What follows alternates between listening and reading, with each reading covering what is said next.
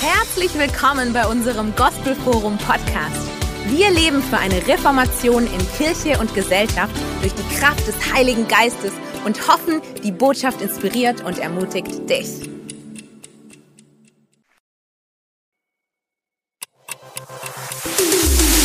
Herzlich willkommen bei unserem Gospelforum Podcast. Wir leben für eine Reformation in Kirche und Gesellschaft durch die Kraft des Heiligen Geistes und hoffen, die Botschaft inspiriert und ermutigt dich.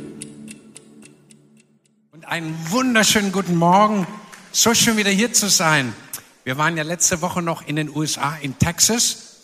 Und ich bin morgens um 4 Uhr aufgestanden, Livestream angemacht, weil dann war 11 Uhr hier und war voll im Gottesdienst mit dabei. Und es war super. War richtig inspirierend. Und ich freue mich, heute wieder da zu sein. Freitagabend schon unsere Church Family Night. Was für ein Abend. Das war richtig klasse. Und wir freuen uns, dass Gott eine gute Zukunft mit uns hat. Wer es glaubt, sagt Amen. Heute Morgen, heute Morgen haben wir ein Thema, das kürzer kaum sein kann. Das heißt, wie oft? Und das hat zu tun mit einer Frage, die dich jeden Tag multiple beschäftigt. Zum Beispiel, wie oft soll man in der Woche Fleisch essen. Wenn du in Texas bist oder in Südafrika, und da war ich schon oft, hey, die essen Fleisch wie wir Nudeln und Kartoffeln. Steak und Ribs und, und Smashed Pork und, und, und Chicken und Fleisch, Fleisch, Fleisch. Richtig fleischlich dort, geht's richtig fleischlich zu. Und wir sind sehr klug hier in, in, in Europa. Wir fragen uns, wie oft in der Woche sollte man Fleisch essen? Zwei, dreimal ist schon ziemlich viel, ja? Oder deinen Kindern bringst du bei, wie oft sie sich am Tag die Zähne putzen sollen.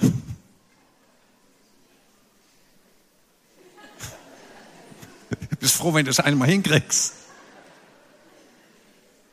Und hoffentlich haben dir deine Eltern beigebracht, wie oft du deine Unterwäsche wechseln sollst. Sehr wichtige Frage. Wie oft du dich duschst am Tag.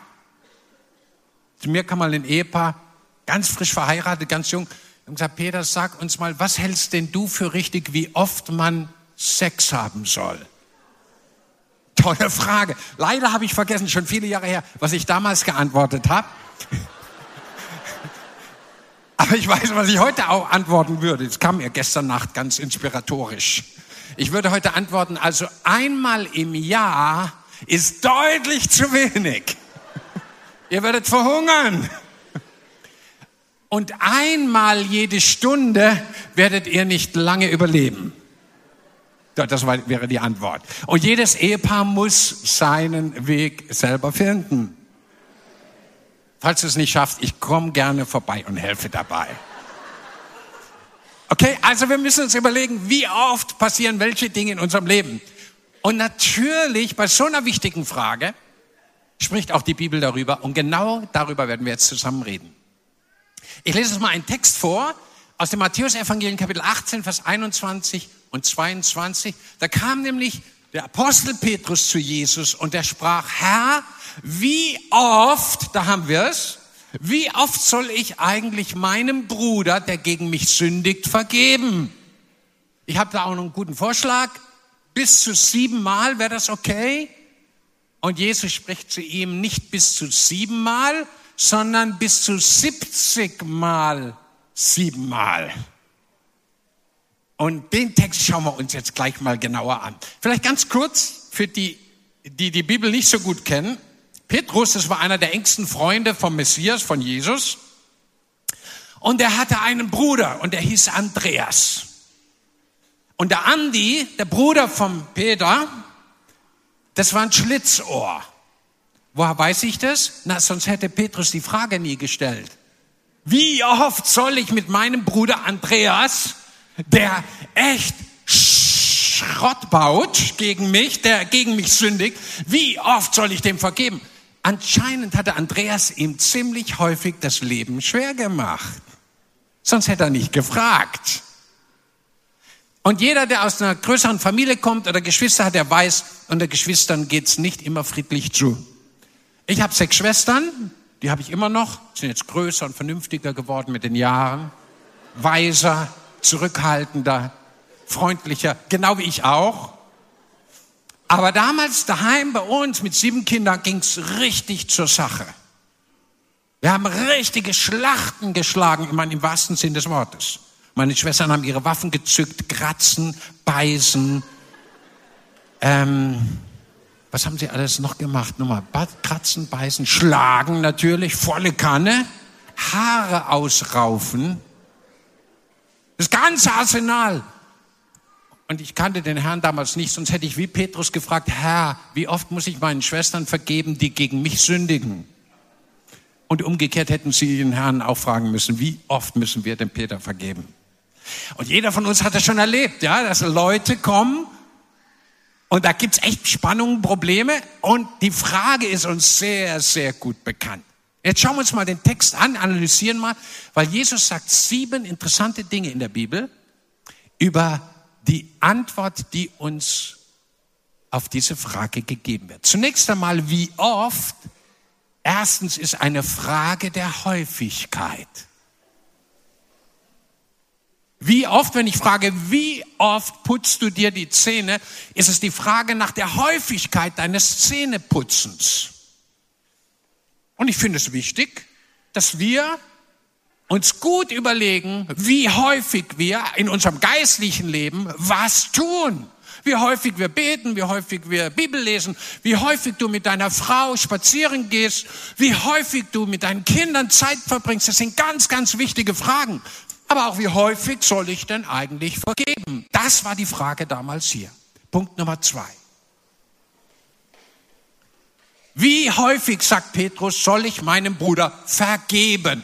Und dann müssen wir uns ja fragen, was heißt vergeben eigentlich? Vergeben vom Griechischen, das griechische Wort heißt eigentlich etwas fortgehen lassen. Okay? Ist ganz wichtig für dich zu wissen.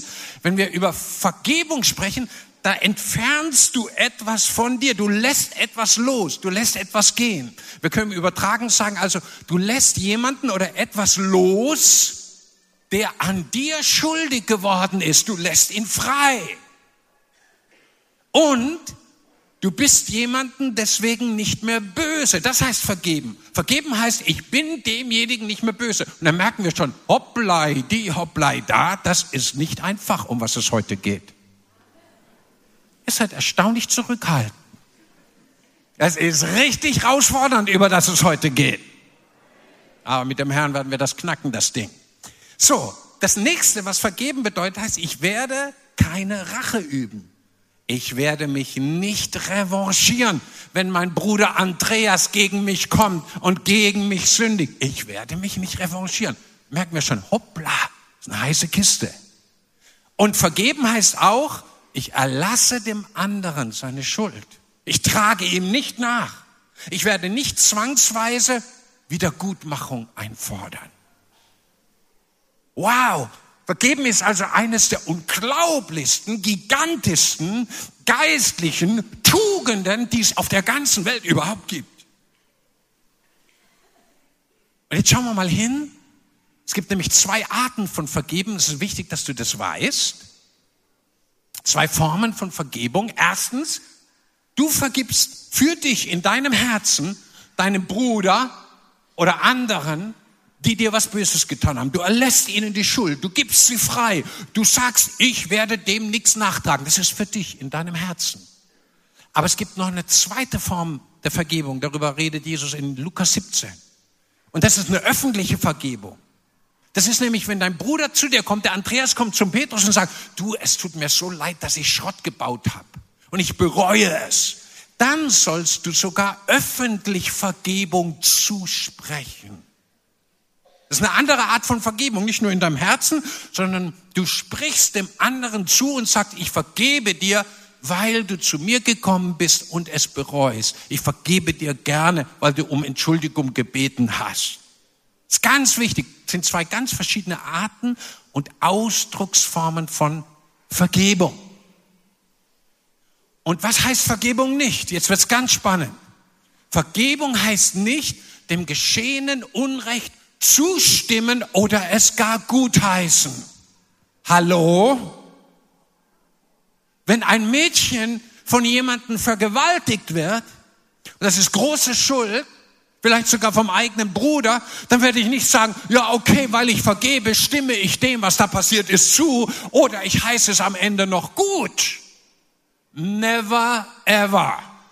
Bitte sag irgendjemand Amen. Niemals. Vergeben heißt nicht etwas gut finden, zustimmen oder gutheißen. Niemals. Vergeben heißt, ich werde mich nicht rächen. Aber das passiert ist, das mag ja auch eine Schande sein, das mag eine Riesenschweinerei sein. Es mag was katastrophösterliches sein. Ich heiße es nicht für gut, denn es ist ja Sünde, es ist gegen Gott, es ist gegen seinen Willen. Also werde es nie gutheißen, aber ich werde mich nicht rächen, werde loslassen, ich werde vergeben. Das heißt vergeben. Vergeben heißt auch nicht so tun, als wenn nichts passiert wäre. Ja, ich vergebe, ja, dass mein Bruder mir das Auge ausgestochen hat. Und du läufst halt blind rum. So tun, als wenn du jetzt normal siehst, obwohl du halb blind bist. Ihr Lieben, Schuld und Sünde hat immer Konsequenzen und Negatives. Immer, immer, immer. Es hat Auswirkungen auf Menschen, auf deine Beziehung mit Gott, auf dich selber. Also wenn etwas an Bösem läuft, hat es immer negative Auswirkungen. Es sei denn Vergebung von Gott und von dir kommt an dieser Stelle. Und vergeben heißt nicht so tun, als wenn nichts passiert wäre, sondern mir ist sehr wohl bewusst, da ist was ganz Schreckliches passiert. Und trotzdem vergebe ich und erlasse ich die Schuld. Wow, ihr Lieben, das ist unglaublich powerful, was wir jetzt besprechen. Und das Dritte, vergeben heißt niemals, dass du, weil du vergibst, dich von anderen ausnutzen lässt, denen du vergibst. Ihr Lieben, was ich jetzt sage, passiert millionenfach in Deutschland jeden Tag. Wenn ich einem Menschen nichts nachtrage, weil du ein großzügiger, liebevoller, Jesus-ähnlicher Nachfolger bist von Gott und du vergibst, du rächst dich nicht selber, du überlässt die Sache Gott. Du segnest statt zu fluchen. Du entlässt ihn, du lässt los, du bindest ihn nicht mit Bitterkeit in deinem eigenen Herzen. Das heißt nicht, dass du dich deswegen, weil du sanft bist und vergibst und dich nicht selber rächst, dass du dich deswegen von diesen Leuten ausnutzen lässt, die dir geschadet haben. Niemals. In Deutschland gibt es ganz viele Menschen, auch in christlichen Kreisen, die es ausnützen, wenn Leute nicht gegen sie gehen und wenn Leute sich nicht rächen, sondern wie Jesus sanftmütig und vergebungsbereit sind. Und ich möchte dich so ermutigen, lass dich nicht ausnutzen. Gegen mich sind Leute schon gegangen mit dem Rechtsanwalt, vorgegangen, den ich vergeben habe, sie gesegnet habe und so weiter und so fort. Ihr Lieben, dann sind wir immer noch deutsche Staatsbürger. Es gilt immer noch das deutsche Recht. Und dann kannst du dir auch Hilfe beim Rechtsanwalt holen, was du dann machen sollst. Und Gott sei Dank gibt's gute Rechtsanwälte. Ihr Lieben, niemand, der vergibt, muss sich ausnutzen lassen, so tun, als wenn nichts passiert wäre, oder gar dem geschehenen Unrecht zustimmen oder es für gut heißen können wir diese Abmachung machen zusammen. So wichtig für dich und für mich. So, vergeben heißt, ich lasse los, ich räche mich nicht selber, ich segne den anderen, ich verzichte darauf, einzufordern und ich übergebe ihn einfach in die Hand Gottes. Punkt Nummer vier. Der Text sagt uns, oder drei, was heißt deinem Bruder? Petrus sagt, wenn mein Bruder gegen mich sündigt. Was heißt denn das Bruder? Bruder heißt erstens, dass es einer der engsten Verwandten überhaupt ist, außer den Eltern. Ein Bruder, eine Schwester ist dein engster Verwandter. Und ihr Lieben, das ist deswegen so wichtig, weil wenn es die engsten Verwandten sind, die gegen dich sündigen, das tut mehr weh, als wenn es der Shoshi aus Bayern ist, den du nie wieder siehst, der wieder nach München zurückgeht und dir eine Delle ins Auto gefahren hat. Er sagt, das ist zwar blöd und dumm, ja, aber der ist wieder in Bayern zurück. Aber wenn dein Bruder den kleinen Kratzer ins Auto gemacht hat, oh la la, und der lebt mit dir unter einem Dach, Gnade dir, Vergebung dir. Verstehst, was ich meine? Und je enger Menschen in unserem Herzen sind, umso herausfordernder wird es oft, zu vergeben. Deswegen sagt der Petrus zu Jesus, was sagst du, was ich machen soll, wenn mein Bruder, meine Schwester gegen mich sündigt? Also wenn mein engster Verwandter gegen mich geht. Aber Bruder zweiten heißt natürlich auch nicht nur dein Verwandter, sondern auch dein geistlicher Bruder und deine geistliche Schwester. Ihr Lieben, wir sind hier Brüder und Schwestern. Jedenfalls die meisten von uns sind geistliche Brüder und Schwestern. Schubst mal deinen Nachbarn an und sag, aha, Brüderchen oder Schwesterchen, ja? Aber bitte in aller Keuschheit und Wir haben tausende geistlicher Brüder und Schwestern. In Deutschland Millionen geistlicher Brüder und Schwestern. Milliarden, wahrscheinlich weltweit. Ja, so plus minus eine Milliarde. Gut. Auch die betrifft dieses Wort. Wenn dein geistlicher Bruder gegen dich sündigt. Ich habe schon gesagt, drittens, das Brutale an Bruder ist, er ist so nah. Er ist immer da, ist mit dir aufgewachsen, mit dir erzogen worden. Oder sitzt in der Gemeinde neben dir oder im Block weiter. Vielleicht hast du dich schon zwei Block weiter gesetzt, weil du noch nicht vergeben hast. Oder drei Block, ganz dort hinten und er ganz da oben rechts auf der Empore. Etwa 35 Meter Luftlinie. Und du sitzt dort oben im Fernglas und sagst, wird er mir je vergeben? Ja, so ähnlich. Okay, das heißt Bruder. Das heißt jemand, der ganz eng ist, ganz nah. Und das wissen wir alle, wenn jemand nah dran ist, ist es viel herausfordernder zu vergeben. Stimmt's? Ist so. Viertens. Was heißt es, der gegen mich sündigt? Jetzt wird spannend. Petrus sagt, was mache ich? Wie vergebe ich? Wie oft vergebe ich meinem Bruder, der gegen mich sündigt? Und jetzt wird's richtig heiß. Petrus sagt, der hat was gegen mich persönlich gemacht, gegen meine Persönlichkeit, gegen meinen Wert, gegen mich als Mensch gegen den Petrus Aloysius Pimpelhuber von Jesus Christ. Den besten Aposteln neben Jesus. Naja, okay, Johannes, Jakobus und die anderen auch noch. Aber ansonsten, schaut mich an. Spieglein an der Wand, wer ist der schönste Apostel im ganzen Land? Ich bin der Fels. Petros. Und jetzt kommt der Andreas, mich angegriffen, gegen mich. Das war schmerzhaft, das ist verletzend. Und ihr Lieben, alle hier in diesem Raum, alle am Livestream wissen, wie schmerzhaft es ist, wenn ganz enge, nahe Leute, ein Bruder, eine Schwester, dich verletzt. Das ist die Herausforderung. Nicht, wenn irgendwo einer aus Shanghai oder Honolulu oder Mangapanga irgendwas gegen dich hat. Sagt, oh, großzügig, lass ich gehen. Der soll da auf, im, im Himalaya soll er da irgendwie, okay, braucht ja nicht gleich abstürzen, aber soll einfrieren irgendwo auf Mount Everest oder was auch immer. Oder auch, auch gnädig weiterleben. Es tangiert dich nicht so arg, aber hier vor der Haustür oder im eigenen Haus, da ist herausfordernd. Zweitens, der gegen mich sündigt, da geht es um einen persönlichen Angriff. Persönlicher Angriff gegen dich, gegen deine Person. Vom ganz nahen Bruder, geistlich oder natürlich. Drittens, es geht auch ganz klar gegen den Willen Gottes gerichtet. Weil sündigen heißt immer gegen den Willen Gottes was tun. Das heißt, es geht gegen dich, es ist schmerzhaft verletzen und der Petrus hat erlebt, das, was der Andreas getan hat, war ja sogar noch gegen den Willen Gottes. Es war Sünde. Uh, es wird immer heftiger. Und viertens, das ganze Ding ist ja überhaupt keine Bagatelle. Das hat ja richtig Gewicht. Das hat ja Power. Das hat ja Energie. Das macht ja was mit meiner Seele. Oh meine Seele, warum bist du so unruhig in mir? Das Thema wird überall in der Bibel, schon im Alten Testament, intensiv behandelt. Und jeder hier im Raum, jeder in diesem Augenblick, auch am Livestream, hat mit diesem Thema, über das Petrus mit Jesus hier spricht, zu tun. Und es ist so wichtig, dass wir diese Frage beantworten, wie oft muss ich meinem Bruder, der gegen mich einen persönlichen Angriff setzt, ganz klar gegen Gottes Willen gerichtet ist, und das Verletzung keine Bagatelle ist, wie oft soll ich dem, der so nahe ist, vergeben? Heiße Kiste, heiße Geschichte. Punkt Nummer fünf.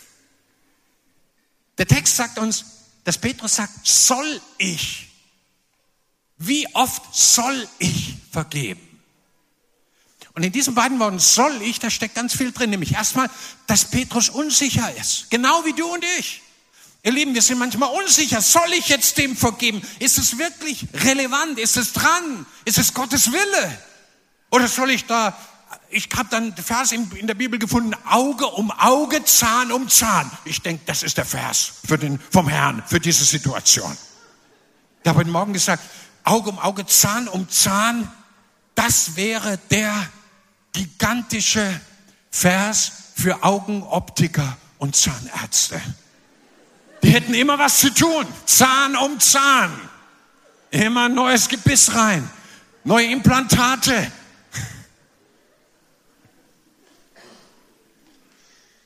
Aber das ist nicht der Vers des Neuen Testaments.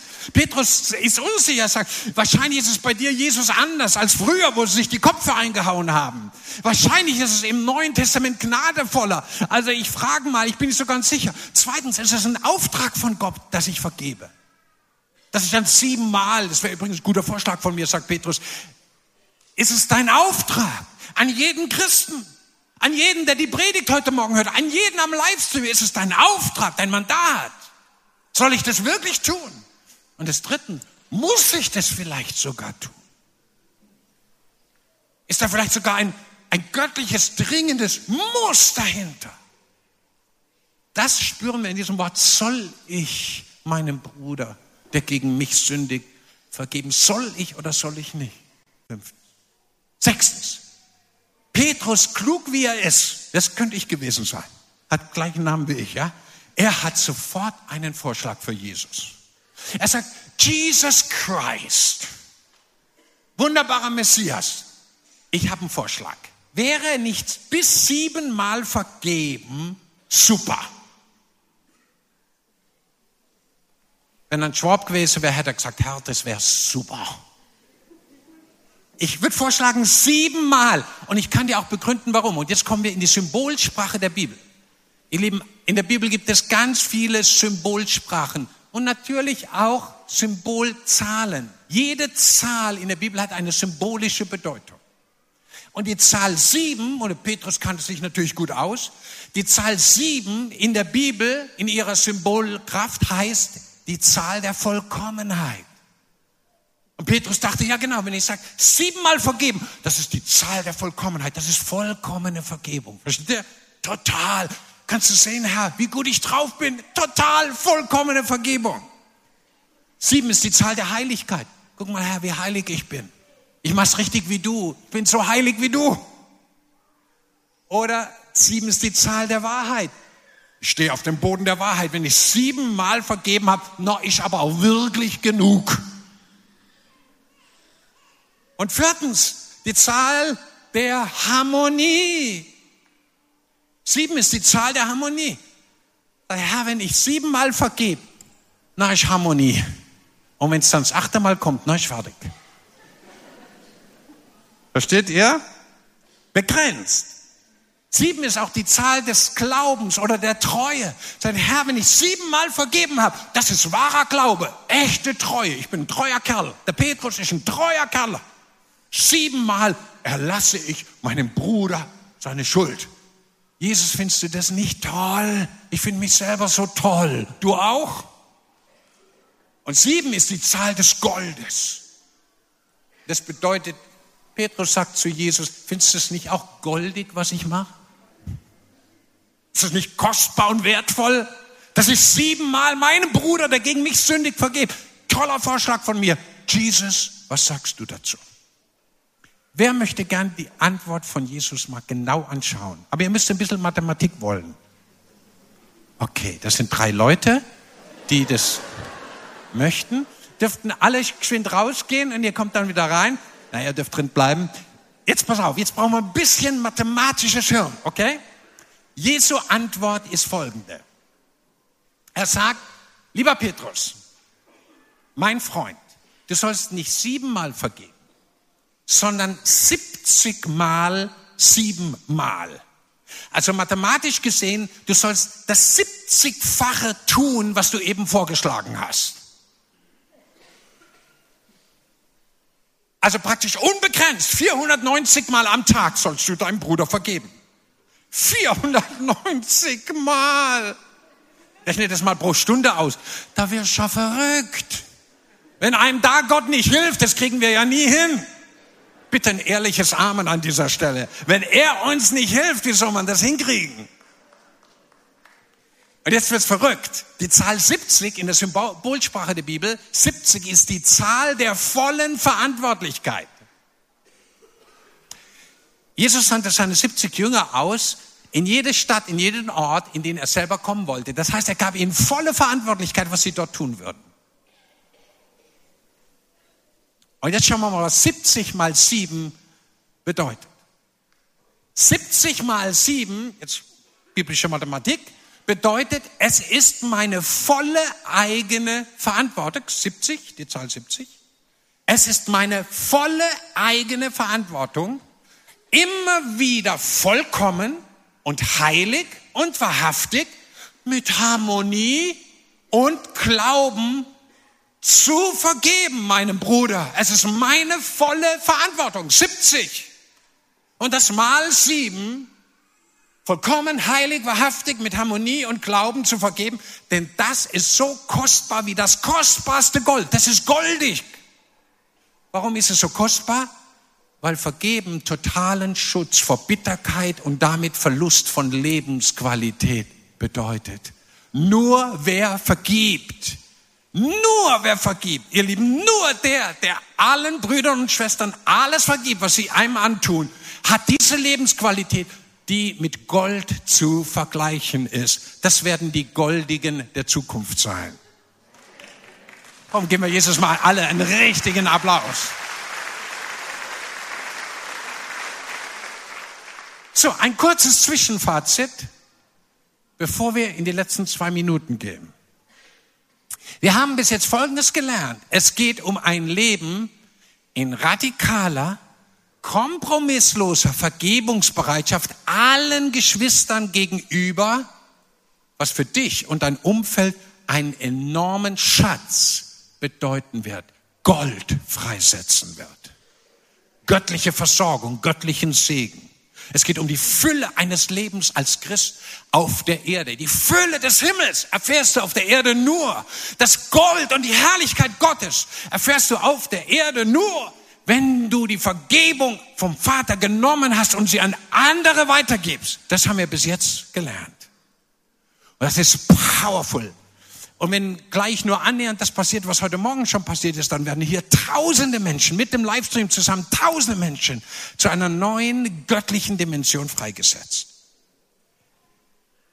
Wow. Punkt.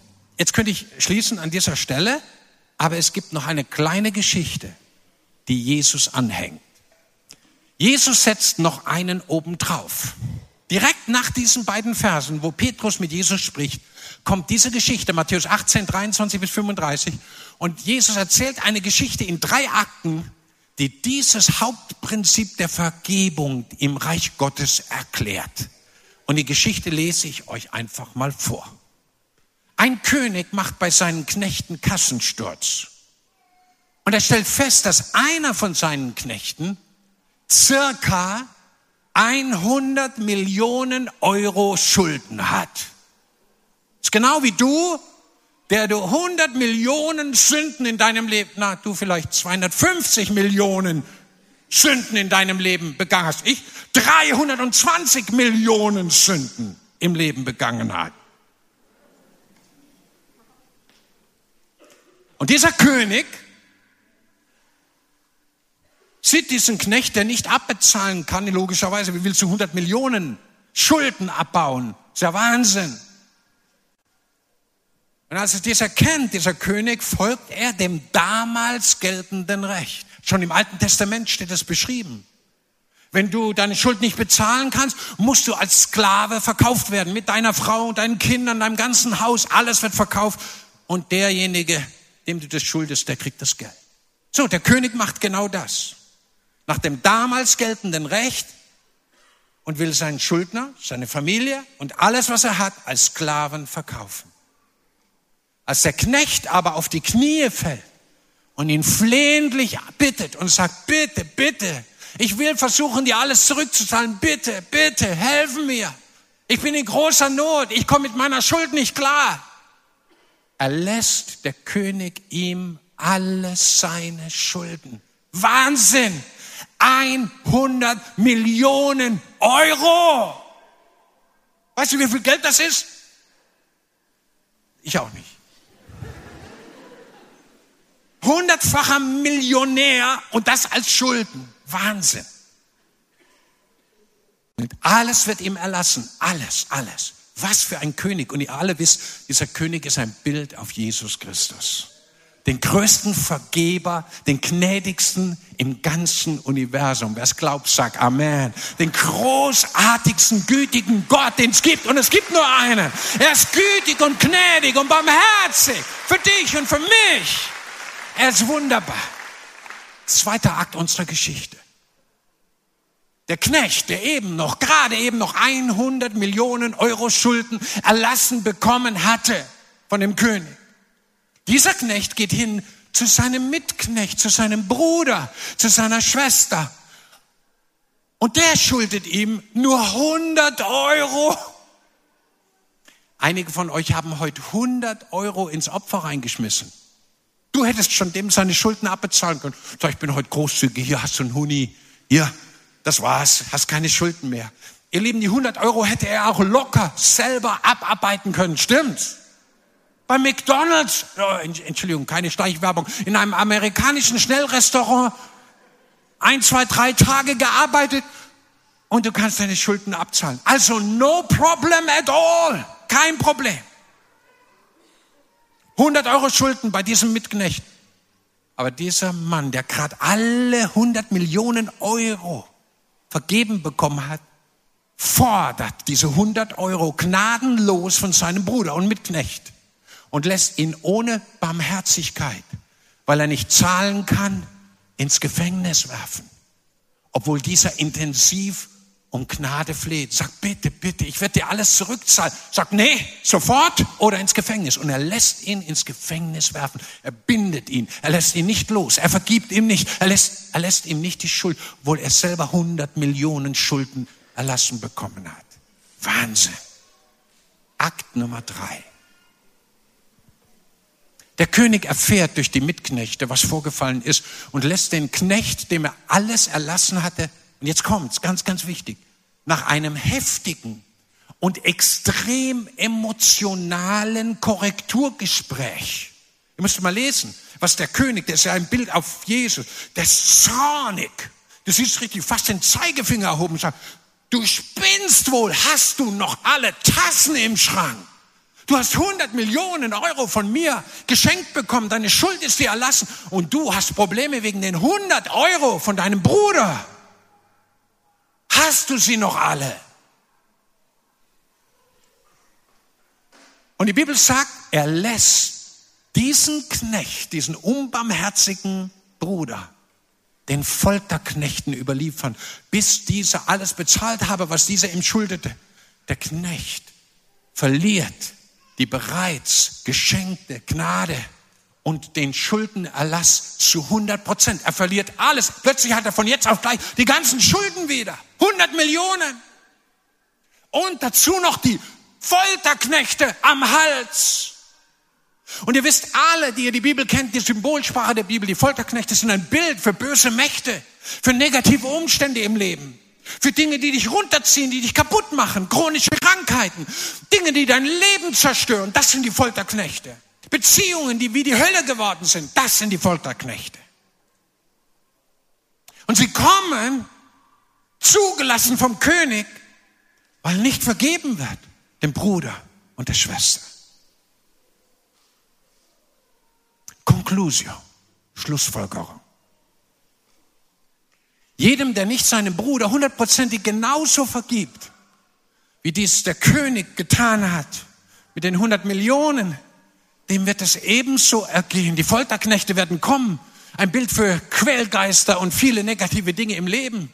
Und das, was denn das Leben der Menschen schwer macht. Das heißt, nicht zu vergeben bedeutet, ich öffne eine Tür für das Negative und Böse, Quälende, Zerstörende in meinem Leben. Du tust es, niemand anders sonst. Ich tue es. Niemand anders sonst. Ja, aber der hat mir, mein Bruder hat mir vergeben und die Folterknechte haben keine Chance mehr. Vergeben und die negativen Dinge deines Lebens werden rauskatapultiert. Vergeben und die Umstände, die dich kaputt machen wollen, dich martern bei Tag und Nacht, Beziehungen, die dich, die dich, die, die dir an die Nieren gehen, haben keine Macht mehr in deinem Leben. Warum also ist 70 mal 7 so oft zu vergeben so wichtig für dich? Erstens, weil Jesus nie etwas von dir verlangen würde, wofür er dir nicht die Kraft und Fähigkeit geben würde durch den Heiligen Geist. Du kannst vergeben. Der Gott, der 100 Millionen Sünden bei dir und Milliarden mal Milliarden mal Milliarden Menschen vergeben hat auf der ganzen Welt, ihre Milliarden Sünden. Dieser Gott wohnt durch den Heiligen Geist in dir und in mir. Es ist der Heilige Geist selber, der vergebende, versöhnende Geist von Gott. Er wohnt in dir, wenn du ein Kind Gottes bist. Und durch ihn bist du fähig zu lieben, fähig zu vergeben, fähig zu segnen, fähig Schulden zu erlassen, fähig dich nicht zu revanchieren, fähig keine Rache selber zu machen, sondern du übergibst alles Gott. Du bist fähig durch den Heiligen Geist. Wer es glaubt, sagt Amen. Und zweitens, weil Jesus nie etwas von dir verlangen würde, was er nicht selbst bereit wäre zu tun, nämlich dir. In totaler Verantwortung 70 Mal. Mal sieben Vollkommenheit und Heiligkeit und Wahrheit. 490 Mal unendlich viel am Tag zu vergeben, wenn du zu ihm kommst und um Vergebung bittest. Er vergibt dir genauso 490 Mal am Tag, wenn es sein müsste. Es wird ja immer besser bei uns. Probier's nochmal. Es wird ja immer besser bei uns. Noch, lass mich noch einmal probieren, okay? Noch einmal. Es wird ja immer besser bei dir, stimmt's? Es ist ja nicht mehr so, dass wir jeden Tag da in jeden Fettnapf reintreten. Nee, es wird immer besser, weil seine Hand ist auf deinem Leben. Jesus würde nie was von dir fordern, nie, was er nicht bereit wäre, selber zu tun Bezug auf dich. Und er vergibt dir 70 Mal, siebenmal am Tag, vollkommen, in großer Eigenverantwortung, vergibt er dir und mir, was wir an Schrott gebaut haben und bauen und bauen werden. Er ist wunderbar. Ich spürte etwas von dem Gott der Vergebung und der Versöhnung, der Liebe. Apostel Paulus hat es kapiert. Er schrieb das hohe Lied der Liebe. Er sagt, die alle gelesen, und die Liebe trägt das Böse nicht nach. Die wahre Liebe, die Liebe Gottes, verzichtet darauf, das Böse nachzutragen. Das ist ein Act. Da brauchen wir Gott, seinen Heiligen Geist, seine Liebe selber. Und die ist da. Das ist das Evangelium. Zu vergeben.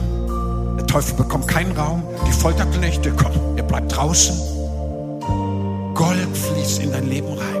Das vollkommene, wahrhaftige, heilige von Gott ist Teil von dir. Und du nimmst deine volle Verantwortung, 70 Mal, deine volle Verantwortung wahr, deinem Bruder, deiner Schwester zu vergeben, so oft es notwendig ist, so oft was passiert.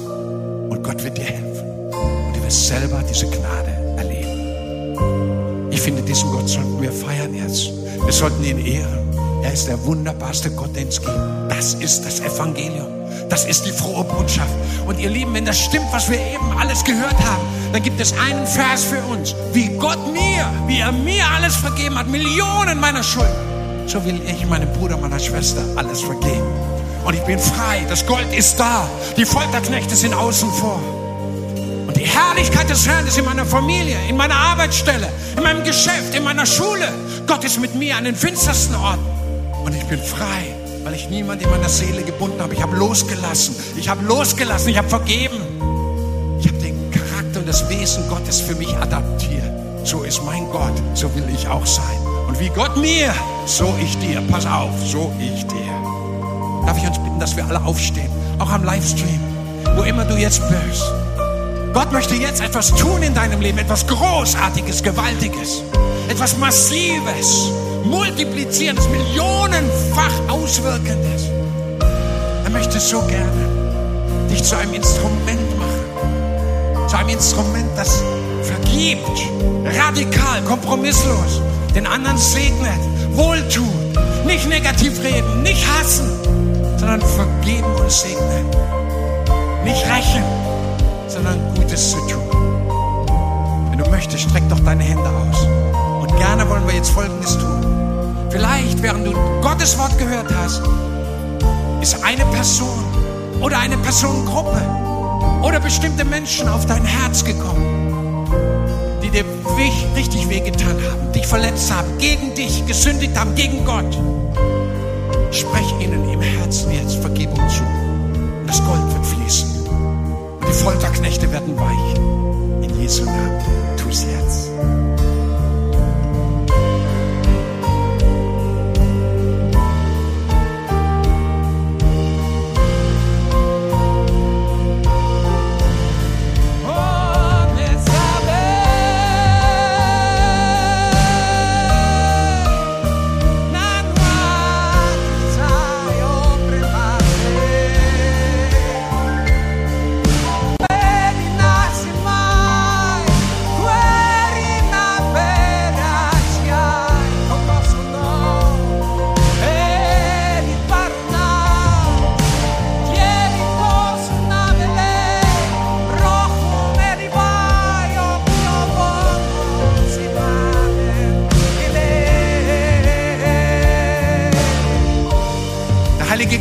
Stark hier. Seine Hand ist auf deinem Leben. Und ihr Lieben, da kommt Freiheit. Ich spüre in meinem Geist die Ketten brechen. Wo du Menschen gebunden hattest, du wirst jetzt frei. Und auch die anderen Menschen kommen in Freiheit rein. Wieder Gott zu spüren, Gott zu hören, Gott zu erleben. Weil du hast sie losgelassen. Du rächst dich nicht. Du lässt sie los. Du gibst sie in Gottes Hand. Und du segnest. Du tust das, was Gott auch tut. Millionenfach vergeben. 70 mal, 7 Mal am Tag. Und Vater, wir danken dir, dass du so ein wunderbarer Gott bist. Wir wollen dir sagen, wir lieben dich, ja. Unser Gott ist ein Vergeber, ein gnadenvoller Gott, ein Versöhner, einer, der nicht das Böse nachträgt. Herr, das macht uns glücklich, das macht uns frei. Du bist ein Gott, der das Gute sucht, das Gute will, das Gute in Menschen reinlegt. Du bist der Gott der Gnade. Und Herr, heute Morgen preisen wir zusammen deine Güte, die jeden Morgen neu da ist, am Montag und am Dienstag, am Mittwoch, am Donnerstag, am Freitag, am Samstag, am Sonntag ist seine Güte neu für dich da. Und ich spreche jetzt über dir, deiner Familie, deiner Schule, deinem Geschäft, deinem Zuhause, deinen Kindern, deinen Eltern. Ich spreche Gottes Segen aus, Gottes Gnade, Gottes Vergebung. Gottes Güte und Freundlichkeit, ich spreche sie aus. In dem Namen Jesu Christi. Und du sollst erleben, wie Gottes Herrlichkeit mit dir ist. Ich prophezei über Stuttgart, über Deutschland. Dieses Land und diese Stadt sollen die Herrlichkeit Gottes sehen. Die Vergebung unseres Gottes, die Gnade unseres Gottes, die Freundlichkeit unseres Herrn Jesus Christus. Ich segne dich, Deutschland, heute Morgen. Ich segne dich, Stuttgart und den mittleren Neckarraum, in dem Namen des größten Vergebers und Versöhners des ganzen Universums, in dem Namen von Jesus Christus. Und Herr, wir geben dir Ruhm und Macht und Stärke und Herrlichkeit. Komm, wir geben Jesus, unserem Herrn, mal einen mächtigen Siegesruf heute Morgen.